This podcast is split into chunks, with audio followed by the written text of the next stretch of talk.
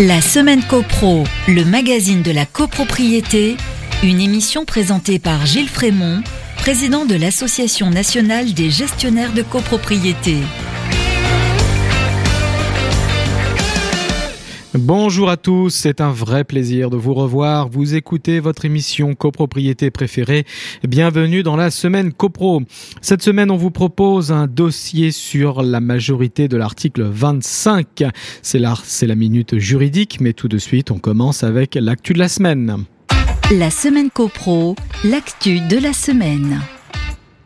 L'actu de la semaine, la NGC, l'Association nationale des gestionnaires de copropriété, a saisi la DGCCRF et l'ANA suite à l'exploitation à des fins commerciales par la société Matera des données du registre national des copropriétés. Le registre national des copropriétés, institué par la loi Allure en 2014, a pour objectif la collecte de données des syndicats de copropriétaires pour aider les pouvoirs publics à connaître l'état des copropriétés et prévenir leur dysfonctionnement et dûment renseigné par les syndics en vertu de leur obligation légale vient donc d'être exploité par la société Matera pour élaborer un classement discutable des syndics ville par ville. Nous demandons officiellement à l'ANA si elle entend condamner fermement et empêcher cette euh, captation des données qu'elle a collectées en vertu d'une mission d'intérêt général sous contrôle de l'État. Nous souhaitons une réponse rapide de sa part compte tenu de l'urgence. Les organisations syndicales, FNAIM et UNIS, ont également saisi la répression des fraudes, de même que la DHUP, la direction de l'habitat de l'urbanisme et des paysages, relevant du ministère du Logement, tutelle de l'ANA. De son côté, la start-up se défend en arguant qu'elle n'aurait fait qu'utiliser des données publiques. La semaine copro, la minute juridique. Nous avons étudié la majorité de l'article 24 la semaine dernière, voyons aujourd'hui la majorité de l'article 25. La majorité de l'article 25, c'est la majorité absolue. Elle réunit au moins la moitié plus une des voix. C'est la majorité des voix de tous les copropriétaires. Par exemple, sur 1000 millièmes, la décision doit atteindre au moins 501 millièmes de vote pour afin d'être approuvée. Ce vote a cette règle de majorité, pêle-mêle, les décisions suivantes. Toute délégation de pouvoir donnée au syndic, au conseil syndical ou à toute autre personne de prendre un acte ou une décision mentionnée à l'article 24. L'autorisation donnée à certains copropriétaires d'effectuer à leurs frais des travaux affectant les parties communes ou l'aspect extérieur de l'immeuble. Ce sont les fameux travaux privatifs sur partie commune. La désignation ou la révocation du ou des syndics et des membres du conseil syndical.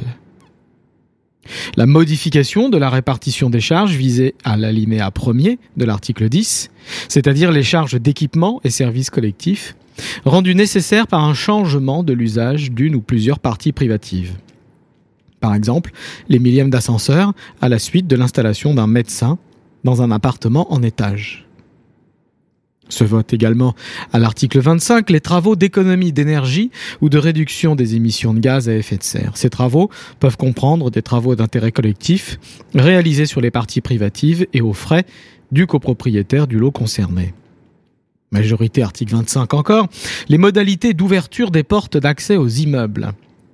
Attention, en cas de fermeture totale de l'immeuble, celle-ci doit être compatible avec l'exercice d'une activité autorisée par le règlement de copropriété. La délégation de pouvoir au président du conseil syndical d'introduire une action judiciaire contre le syndic en réparation du préjudice subi par le syndicat des copropriétaires. L'installation de compteurs d'eau froide divisionnaire, l'installation de compteurs d'énergie thermique ou de répartiteurs de frais de chauffage. Et surtout, ce vote à la majorité de l'article 25 l'ensemble des travaux comportant transformation, addition ou amélioration.